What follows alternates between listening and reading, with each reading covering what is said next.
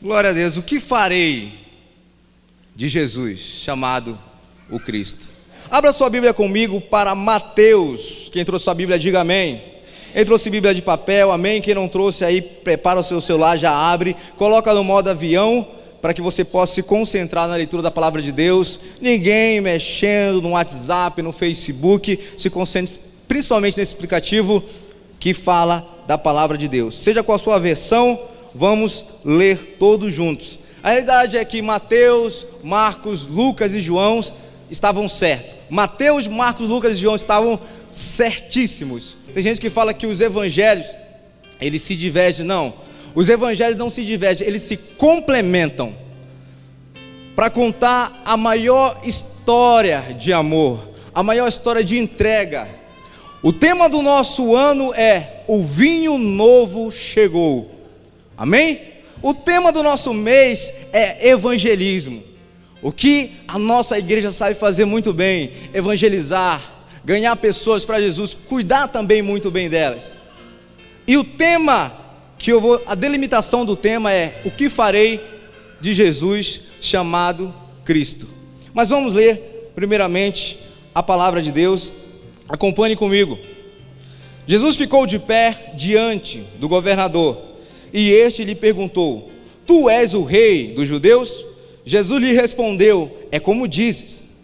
Mas ao ser acusado pelos principais sacerdotes e pelos líderes religiosos, Jesus nada respondeu. Mateus 27, 11. Vai acompanhando comigo. Pilatos então perguntou: Não ouves quantas acusações fazem sobre ti, contra ti? Então Jesus não lhe respondeu uma pergunta sequer, de modo que o governador ficou muito admirado. Por ocasião da festa, o governador costumava soltar um preso que o povo escolhia conforme queria. Naquela ocasião havia um preso bem conhecido chamado Barrabás. Então Pilatos perguntou ao povo que se ajuntara: Qual desse quereis que vos solte? Barrabás ou Jesus chamado Cristo? Pois ele sabia o que havia entregado por causa da inveja. 19. Estando ele sentado no tribunal, sua mulher mandou dizer: Não te envolva na questão desse justo, porque hoje em sonho sofri muito por causa dele. Mas os principais sacerdotes e os religiosos convenceram a multidão que pedissem, que optassem né, por Barrabás e mandassem matar Jesus. Então o governador perguntou-lhe: Qual dos dois quereis que vos solte? Eles disseram: Barrabás. Pilatos perguntou-lhes: Que farei então de Jesus? Chamado Cristo, que farei de Jesus, chamado o Cristo, ou seja, em tradução, ungido. Todos disseram: que seja crucificado. Pilatos, porém, disse: Mas qual que mal ele fez? Eles, contudo, gritavam ainda mais forte: Que seja crucificado. Percebendo que nada conseguia, mas pelo contrário, que o mundo que, que, tumultuava ainda mais, que o tumulto aumentava, Pilatos mandou trazer água e, lavando as mãos diante da multidão, disse: Sou inocente do sangue deste homem. Isso é problema vosso.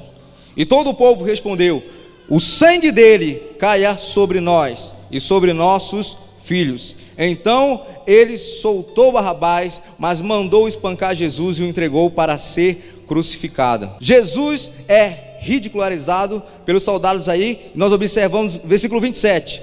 Então os soldados do governador levaram Jesus ao petróleo e reuniram em torno dele todo o destacamento e despiram o vestido de um manto vermelho muito brilhante e fizeram uma coroa de espinho e a puseram na sua cabeça, e na mão direita um bordão, e ajoelhando-se diante dele zombavam: Viva o rei dos judeus! E cuspindo nele, tiraram o bordão e com esse batiam na cabeça dele. Depois de zombar dele, despiram-lhe o manto, puseram-lhe roupas e levaram para ser crucificado.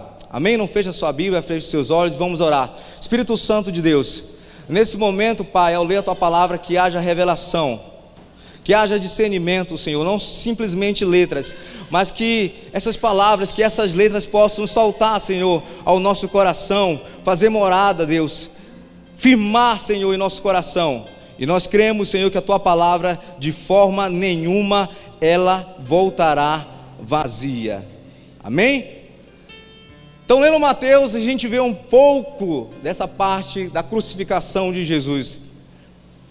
E o interessante é que nós vemos uma figura muito conhecida, Pilatos. Pilatos se destacou, foi uma figura, claro que a figura principal aí é o réu, era Jesus. E a pergunta que eu trouxe como tema, e nós vamos começar a falar sobre isso, e que Deus possa, a palavra de Deus possa encontrar espaço no seu coração. O que farei de Jesus, chamado Cristo? O Senado do tribunal estava quase pronto. O juiz, os acusadores, o réu, só não existia a defesa. Nem ele mesmo quis se defender. A verdade é que não houve julgamento. E alguns ainda dizem ser o maior escândalo da história, pois Pilato transferiu a responsabilidade para os judeus decidir o que fariam de Jesus. Sua omissão denigre de tal forma aquele episódio que não deixa nenhuma razão para ser intitulado o maior julgamento da história, a não ser pela importância que o réu tinha ou tem, que é Jesus. Amém? Então eu acredito, queridos, que baseado na palavra de Deus, essa pergunta ela ainda ecoa. O que farei de Jesus ainda nos dias de hoje, nos dias atuais. O que farei de Jesus chamado Cristo? E eu te faço aí, você está fazendo parte da grande comissão ou da grande omissão? Porque que nós vemos aqui no perfil de Pilatos foi que ele foi covarde. Ele se agradou de Jesus. Ele criou-se uma admiração por Jesus. Ele viu que Jesus é, era inocente. E ele perguntou: O que vocês querem que eu faça? Eu não vejo culpa nenhuma sobre esse homem. E as pessoas gritavam bem forte: Crucifiquem, crucifique. E os líderes religiosos tentavam persuadir. Jesus ele passou ali por dois tribunais. O tribunal do sumo sacerdote não poderiam matar, mas o que queria, a intenção era matar Jesus. Então foram levados a Pilatos. E muitas pessoas falam que a realidade é que não houve julgamento nenhum, foi tudo na calada da noite, foi escondido porque a intenção era a crucificação, era justamente a pena de morte. Então, uma omissão que fortaleceu sem dúvida a grande comissão. Quem faz parte dessa grande comissão aqui? Pilatos foi omisso, ele teve o poder ali na mão dele. E inclusive no Evangelho de João, Pilatos faz uma pergunta: o que é a verdade? Mas ao fazer essa pergunta, o que Pilatos faz? Ele sai. Ele faz essa pergunta a Jesus. Tenho certeza que Jesus falaria novamente para ele: Eu sou o caminho, a verdade e a vida.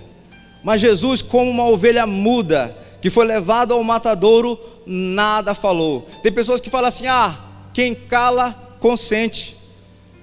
Então as pessoas podem dizer, você não vai falar absolutamente? Pilatos, diante de Jesus, também no Evangelho de João, ele fala, de, de, é, capítulo 18, 19, trata muito bem, de uma forma mais íntima esse assunto, e fala: será que você, Pilatos falando para Jesus, será que você não entendeu ainda que eu tenho poder sobre ti, para te soltar, para te liberar? Por que você não conversa comigo? E Jesus, ele permanece calado calado ali. Para algumas pessoas ele era culpado pelo fato de estar calado, por não ter nenhuma defesa, mas lá no céu ele estava sendo aplaudido com certeza de pé, porque ele estava conseguindo cumprir, ele estava conseguindo cumprir. O está consumado começou a se fortalecer a partir do momento dessa omissão de Pilatos. Então, a pergunta: o que farei de Jesus chamado Cristo? Eu quero fazer algumas perguntas para você. Você queria estar no lugar desse governador? Você gostaria de estar naquele lugar? Talvez você fale, eu gostaria, com o entendimento que eu tenho hoje, com o discernimento que eu tenho hoje, do que eu sei sobre Jesus, do que ele fez pela minha vida, conhecendo as maravilhas que ele fez. Se eu estivesse no, no lugar de Pilatos, daquele governador, daquele prefeito da Judéia, eu soltaria Jesus. Mas a realidade é que não é muito fácil quando nós paramos e nos colocamos no lugar de Pilatos. Outra pergunta que eu quero fazer para você. E aí, o que você faria com Jesus? Quem aqui já entregou a sua vida para Jesus, levanta bem alto. Você que já entregou sua vida para Jesus, você que já faz parte da nova aliança com o Senhor, eu tenho quase certeza que no momento que você decidiu, alguns segundos antes de você vir à frente, ou de você falar, ou levantar suas mãos, você ficou pensando, você começou a fazer umas contas. E geralmente o ser humano ele começa a colocar em conta aquilo que ele vai perder. Poxa, e as minhas saídas? Essa decisão é uma decisão muito importante. Então o ser humano começa a pensar naquilo que ele vai perder a partir da tomada daquela decisão, que é a primeira decisão, a maior decisão, a maior e a melhor decisão que um ser humano, que um homem pode fazer. Isso é chegar ao pé de Jesus, ao mestre. Amém? Então, isso passa, passa aí um filme na nossa cabeça e algumas pessoas têm até uma certa dificuldade. A mão quer levantar, mas parece que pesa 70 quilos. A gente quer ir na frente, mas parece que a gente foi colocado ali no concreto. Há um pensamento, às vezes há um jugo, mas é o Espírito Santo que vai convencendo. É o Espírito Santo que convence o homem do pecado, da justiça e do juízo. Com certeza a gente pensa o que a gente vai perder. A gente começa a fazer as contas. Quero desenvolver melhor esse tema falando o seguinte: a história se repete todos os dias não numa forma de um loop histórico, mas existe um paralelo daquela crucificação que aconteceu, que Mateus, Marcos, Lucas e João contam com os dias que nós vivemos hoje. Essa história se repete todos os dias e cada um de nós temos que administrar o nosso próprio tribunal. Então, Hebreus no capítulo 6, versículo 6 fala o seguinte: pois é impossível trazer de volta ao arrependimento aqueles que já foram iluminados e que experimentaram das dádivas celestiais e se tornaram participantes do Espírito Santo, que provaram a bondade da palavra de Deus e os poderes desse mundo, e, os, e depois se desviaram. Sim, é impossível trazê-lo de volta ao arrependimento, pois ao rejeitar o Filho de Deus, eles voltaram o? A pregá-lo na cruz, expondo a vergonha pública. É o que a primeira de Pedro fala, que nós já pregamos aqui também. A porca lavada voltou a lamaçal e o cachorro voltou a comer o seu vômito. Aqueles que participaram, aqueles que foram contagiados, aqueles que provaram da graça, dos poderes celestiais, uma vez que eles retrocedem, uma vez que há regressão, uma vez que acabam envergonhando o nome de Deus, Hebreus capítulo 6, versículo 6 fala que é como se estivessem crucificando novamente o Cristo.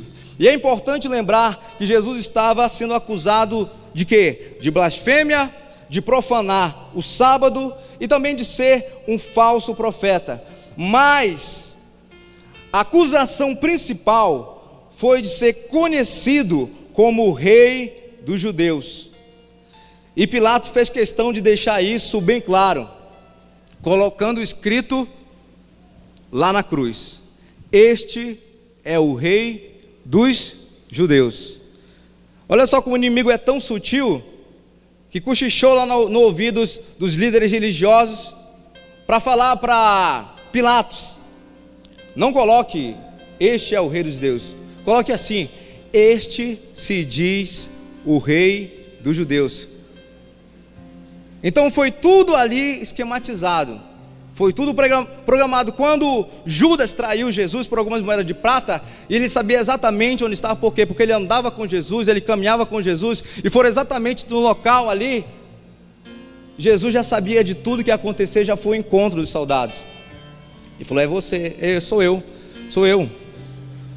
Pode deixar, estou me entregando. E ali começa esse julgamento.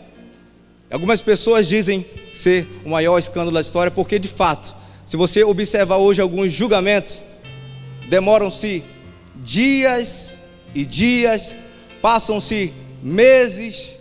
Tem pessoas ali que têm provas absurdas contra o réu, mas não chega ali no denominador comum. Ele não é preso E tudo foi tão rápido, algumas horas já estava selado. Crucificação. Se nós não podemos julgar aqui, né? De uma certa forma, Anás, juntamente com o sacerdote, tentou ali bater o martelo, não foi possível, então vamos levar ele a Pilatos. Mas a realidade é que ele precisa ser crucificado. E eu quero deixar alguns pontos aqui, cinco pontos na verdade, para que a gente possa entender quais foram os erros cometidos por Pilatos naquele tribunal. Quais são os erros que aconteceram, mas também são erros muito atuais, que eles continuam acontecendo, infelizmente, nos dias de hoje. Sabemos que Pilatos foi fraco, Pilatos foi omisso, Pilatos também era conhecido como um governador, um prefeito muito cruel. Tanto é que, mesmo não vendo nada em Jesus, vendo a sua inocência, ele ainda assim mandou chicotear e mandou crucificar. Então, para você ver ali a crueldade do ser humano. Mas quais foram os erros cometidos por Pilatos naquele tribunal? Que acabam se repetindo. Primeiro, diga bem forte comigo, ele só conhecia Jesus de ouvir falar. Ele só conhecia Jesus de ouvir falar. A fama de Jesus, a multidão falava muito. Judéia, Jerusalém, Galiléia, todo mundo comentava sobre ele. E em João, no capítulo 18, versículo 33 e 38, fala muito bem, ó, você é o rei dos judeus. Você é o rei dos judeus. Essa pergunta foi feita diversas vezes por Pilatos, perguntou Jesus: Essa pergunta é tua ou os outros te falaram ao meu respeito? Então, Pilatos, essa pergunta é sua, é uma dúvida sua? Ou você está perguntando porque estão me acusando, o povo está falando? A nossa decisão sobre o que fazer de Jesus deve ser com base na nossa própria opinião e não dos outros tem que ser algo extremamente pessoal. Pilatos talvez ficou preocupado, ficou um pouco amedrontado quando chamavam ele de rei. Então, Pilatos estava pensando embaixo, num reino físico, mas Jesus estava falando de um reino espiritual, um reino estabelecido dentro do coração dos homens. Esse reino é um reino eterno. Ele queria atingir ou atingiu o íntimo dos corações. Precisamos ter revelação de quem ele é. E o governador não teve essa revelação. Ele não compreendeu o tamanho do homem que estava ali em sua frente. E a realidade é que muitos de nós ainda conhecem Jesus só de ouvir falar, mas ainda não experimentaram essa preciosidade do reino de Deus ainda não se entregaram a Ele sem reservas. Eu acredito que quando uma pessoa está ali procurando ouro, quando ela está ali no minério e ela encontra algo parecido uma pedra, então ela simplesmente, pá, achei o ouro. Não, ela vai trabalhar. Então, será que é ouro? Que tipo de ouro é? Então ela vai começar a estudar, vai limpar, até ela chegar, de fato, poxa, é ouro. Então, às vezes, a gente não tem esse discernimento. Pilatos não teve ideia de quem estava na frente dele. É necessário que a gente possa examinar, tomar a decisão correta. E Jesus fala para Pilatos algo super interessante no Evangelho de João. Quem entregou você, com certeza, Pilatos, é culpado de um pecado bem maior é culpado de um pecado ainda maior. Sabe por quê? Porque as pessoas que me entregaram a você eram líderes religiosos, são pessoas que conheciam a Torá, conheciam a lei messiânica. De Judas nem se fala, que andou comigo, que comeu juntamente comigo na mesa.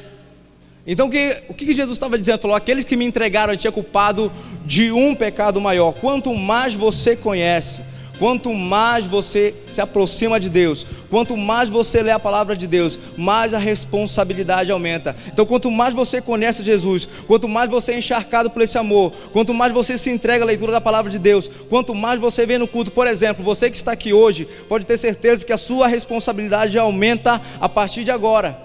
Por quê? Porque mais uma vez, diga comigo mais uma vez, mais uma vez você está ouvindo falar da mensagem da cruz.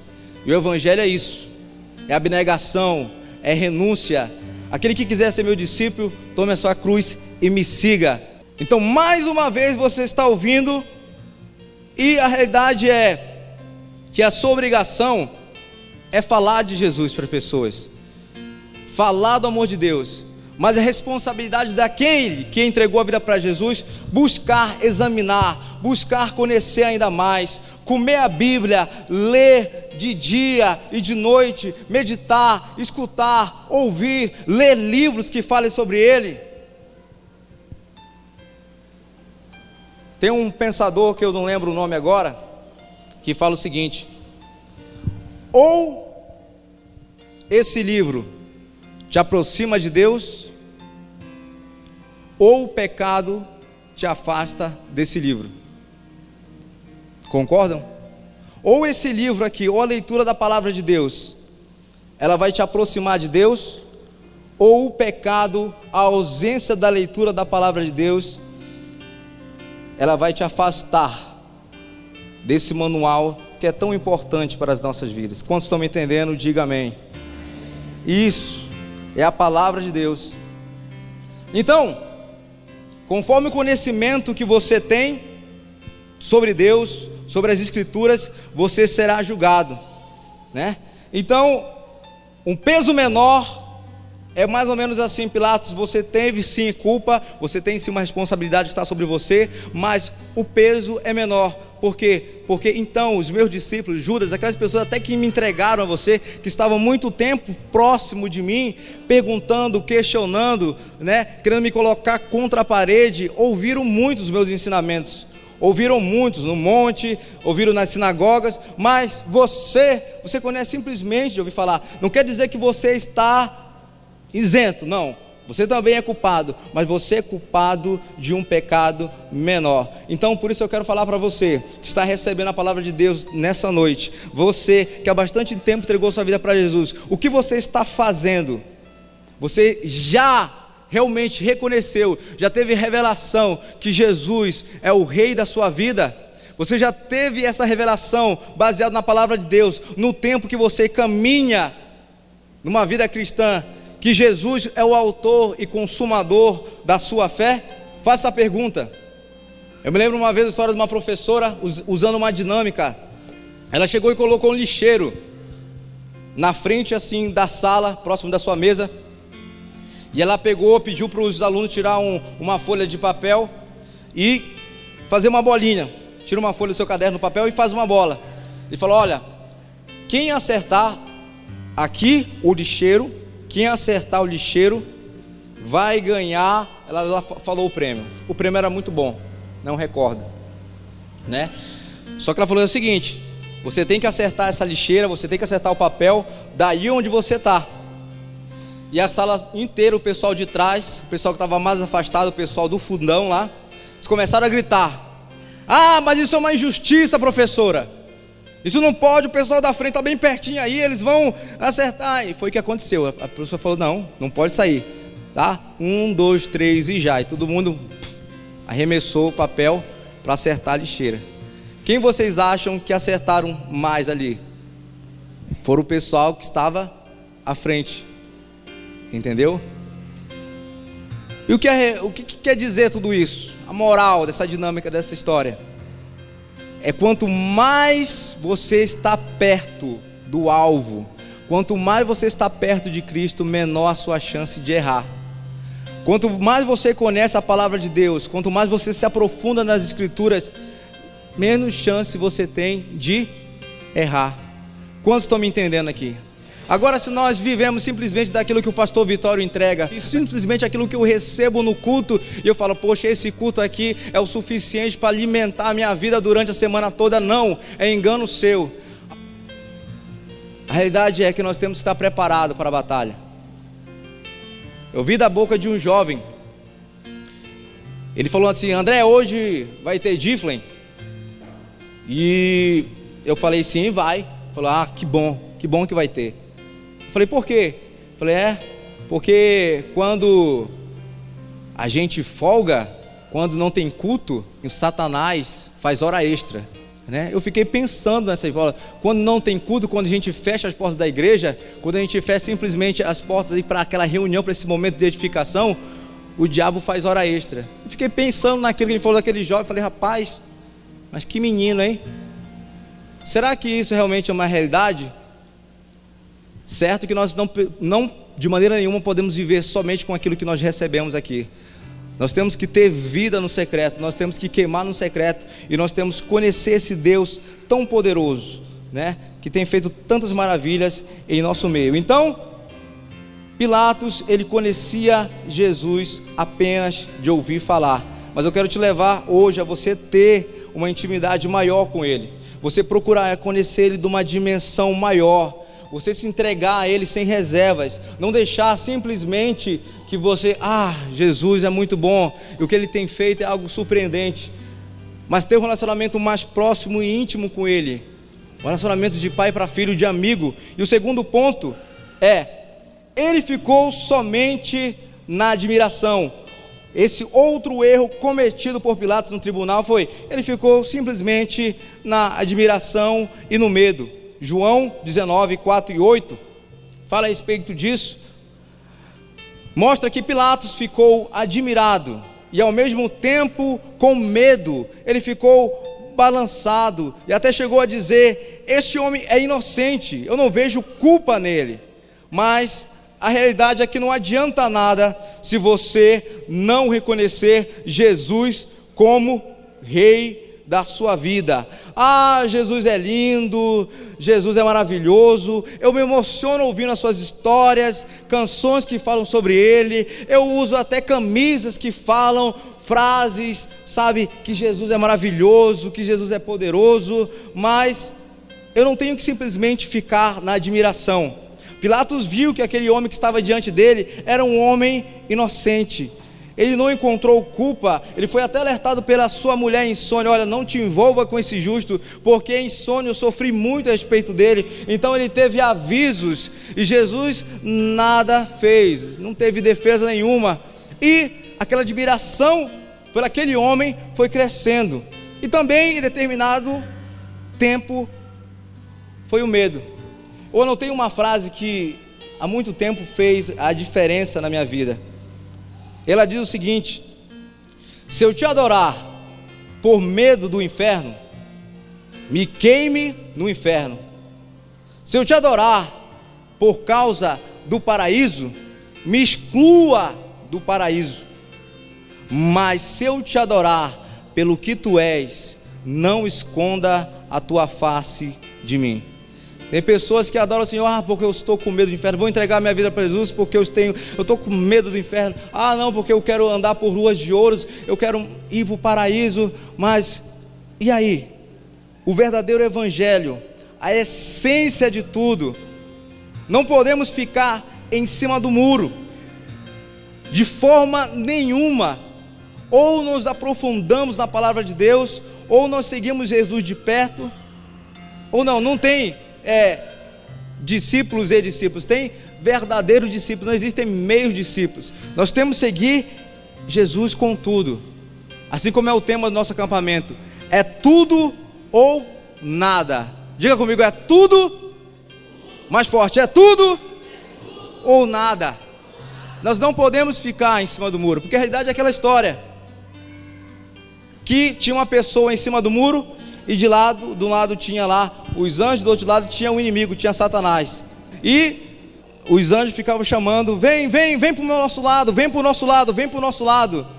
E aquela pessoa pegou e olhou para o outro lado, os inimigos, capirotos, Satanás, estavam ali. Todo mundo parado e olhando para ele. Ele ficou meio confuso com aquela cena e falou e perguntou: Mas por que vocês não estão me chamando com a mesma intensidade para pular para o outro lado como os anjos estão chamando. Os demônios disseram: a realidade é, quem está em cima do muro está do nosso lado. O muro é nosso. O muro é nosso. Quem está indeciso, na verdade, há muito tempo já está do nosso lado. Ou você é frio, ou você é quente. Se for morno, diz estou a ponto de vomitá-lo da boca. Entendeu? Então nós não podemos de maneira nenhuma ficar em cima do muro. Então, resumindo o que eu falei ainda há pouco, Pilatos era um homem cruel, de caráter fraco e acomodado. E também definido, foi covarde por não sustentar sua posição a respeito de Jesus. Ele não sustentou o que ele pensou. Ele viu a inocência de Jesus, mas ele não sustentou aquilo. Ele tinha aquele poder, conversou e até perguntou para ele o que é a verdade. Mas em seguida virou de costas e deixou a pergunta vaga, sem resposta. E o terceiro, deixou-se levar pela multidão. Diga comigo, para você que está anotando, firmar ainda mais na mente. Deixou-se levar pela voz da multidão.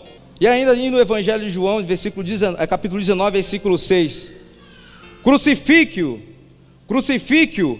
Será que de fato, de verdade, a voz do povo é a voz de Deus? Ele fala: se solta, de uma certa forma o povo estava tentando intimidar, estava tentando, não, estava intimidando Pilatos. Se solta, ele não és amigo de César. A voz da multidão pode estar te aproximando de Jesus, mas quando você chegar perto dele, será que se você, você se juntará àquela multidão gritando crucifique-o, crucifique-o, ou você simplesmente ficará em silêncio? Pilatos ali ele tinha duas opções. Ele poderia ouvir bem detalhadamente a sua esposa, que teve ali o sonho e sofreu muito a respeito daquele justo, ou ouvir a voz que ecoava da multidão. Então, mais uma vez, para nós aprendermos nos dias de hoje, você que já entregou a sua vida para Jesus, você que já participa dessa nova aliança com o Senhor, o que você tem feito de Jesus, chamado ungido, chamado o Cristo? Você tem levado uma vida de fato de entrega? Ou simplesmente, por alguns momentos, você tem deixado que a voz da multidão, da massa, ecoe mais forte, mais alto do que o seu relacionamento com Ele? Porque tudo foi meio que escondido o julgamento de Jesus. Porque Jesus sabia, e aquelas pessoas também sabiam, que existia discípulos fiéis, existiam pessoas fiéis a ele, e de uma certa forma ia ser difícil aquele julgamento acontecer sem nenhum tumulto, por quê? Porque iam ter pessoas que iam se posicionar, iam ter pessoas que iam se posicionar a respeito dele, e eles queriam levar justamente a isso, a crucificação. O quarto, tentou negociar e lavou as mãos. Aí Mateus, no capítulo 27, versículo 21, 24 e 25. Então, houve uma negociação. O governador, o prefeito da Judéia, utilizou, né, da política. Posso soltar alguém? É momento, a data, ela permite que eu solte alguém. Quem vocês querem que eu solte? Vocês querem que eu solte Jesus, chamado Cristo, ou vocês optam por Barrabás? Quem vocês querem escolher? Jesus ou Barrabás? Ou seja, escolha aí o menos pior, porque eu sou inocente do sangue desse homem. Resumindo, o problema é de vocês, vocês têm a escolha. O que ocorreu naquele momento foi uma transferência de responsabilidade, algo que acontece aí desde o tempo de Adão, do tempo de Eva. Pilatos, ele transferiu essa responsabilidade para o povo. Primeiro perguntando: o que farei dele? Segundo, que, qual é o menos pior?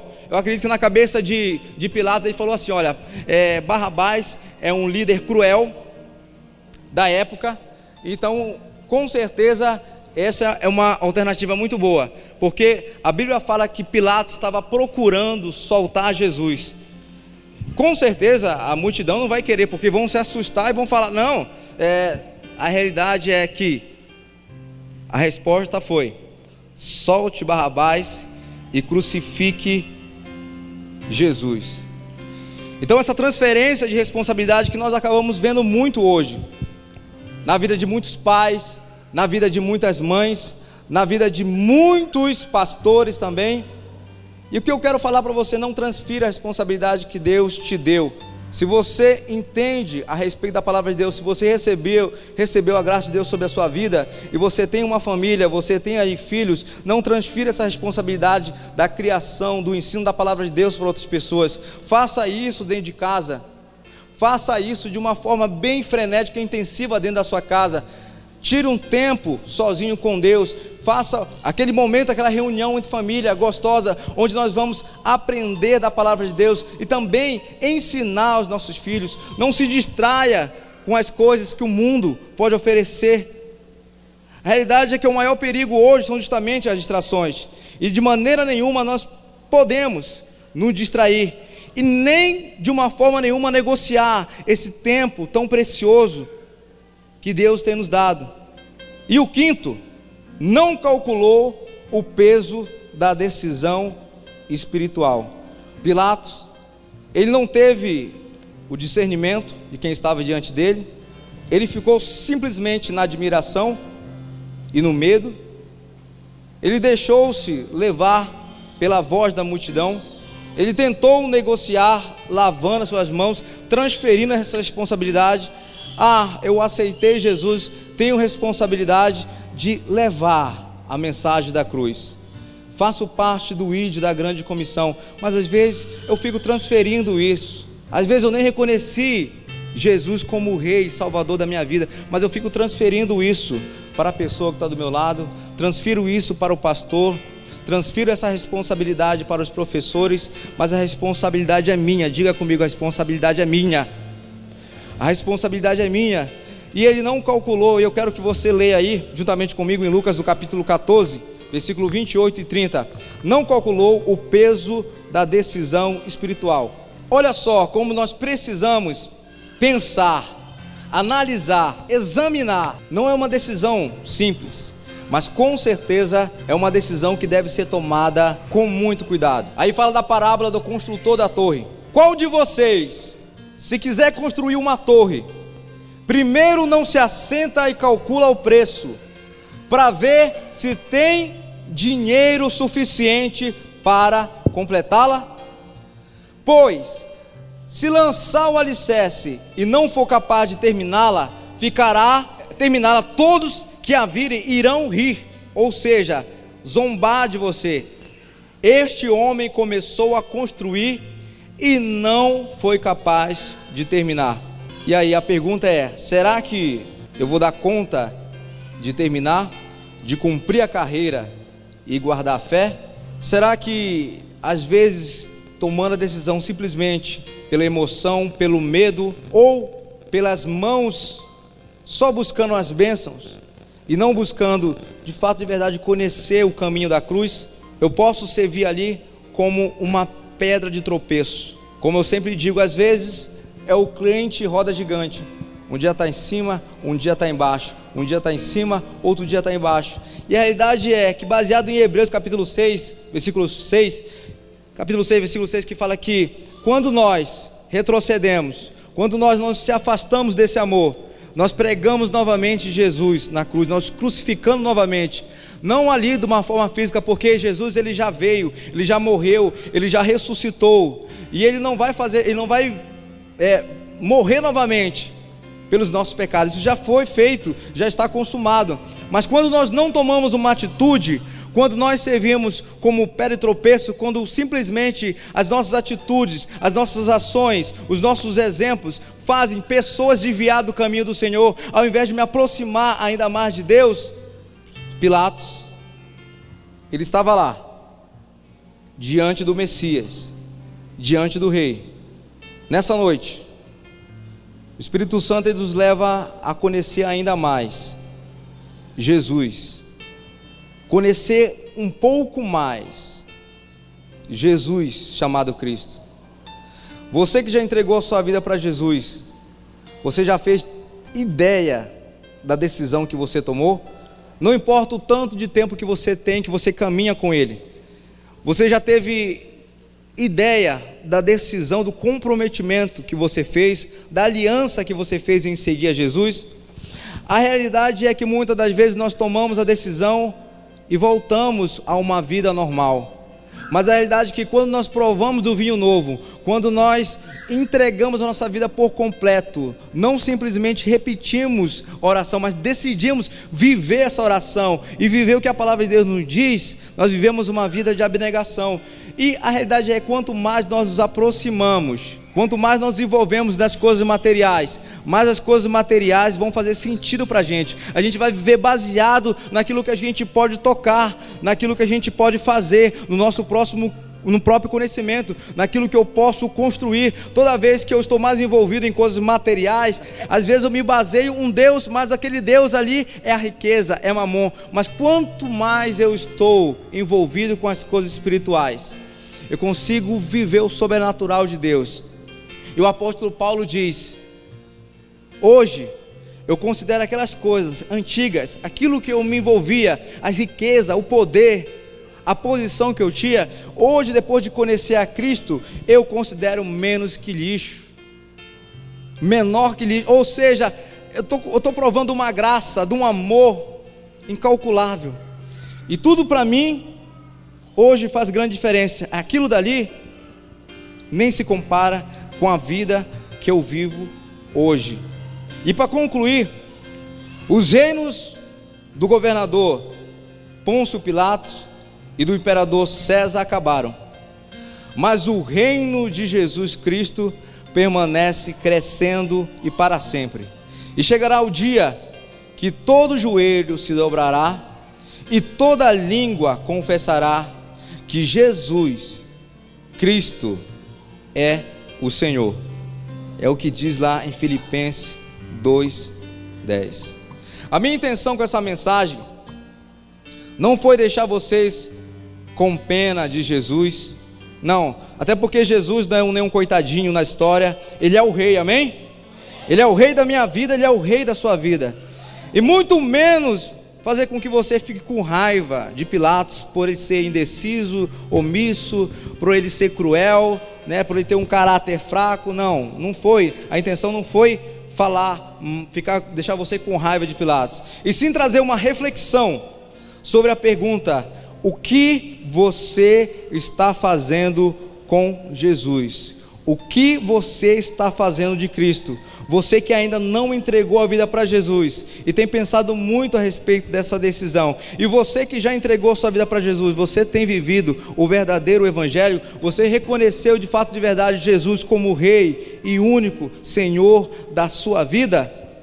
Tudo o que nós vimos aqui cooperou para a grande comissão, cooperou para o estar consumado, mas a realidade é que a história ela vem se repetindo. E o que farei. Se você não aceita Jesus em seu coração como rei, você pode até admirá-lo, mas será uma admiração assassina, assim como aquele governador da Judéia. Se você não decide viver para Cristo todos os dias da sua vida, você só cria uma admiração. Às vezes é uma, algo mais automático, ah, porque eu nasci no lar cristão, ah, porque eu criei uma admiração pelos meus pais. Eu nasci no lar cristão, mas aos nove anos de idade eu tive que fazer a minha própria decisão com Deus. Eu tive que decidir. Eu entrei no quarto falei, Pai, eu quero entregar minha vida para Jesus. E desde lá então, a minha vida mudou. Eu tenho experimentado dessa graça, dessa salvação sobre a nossa vida. O fato é que todos nós precisamos decidir Amém?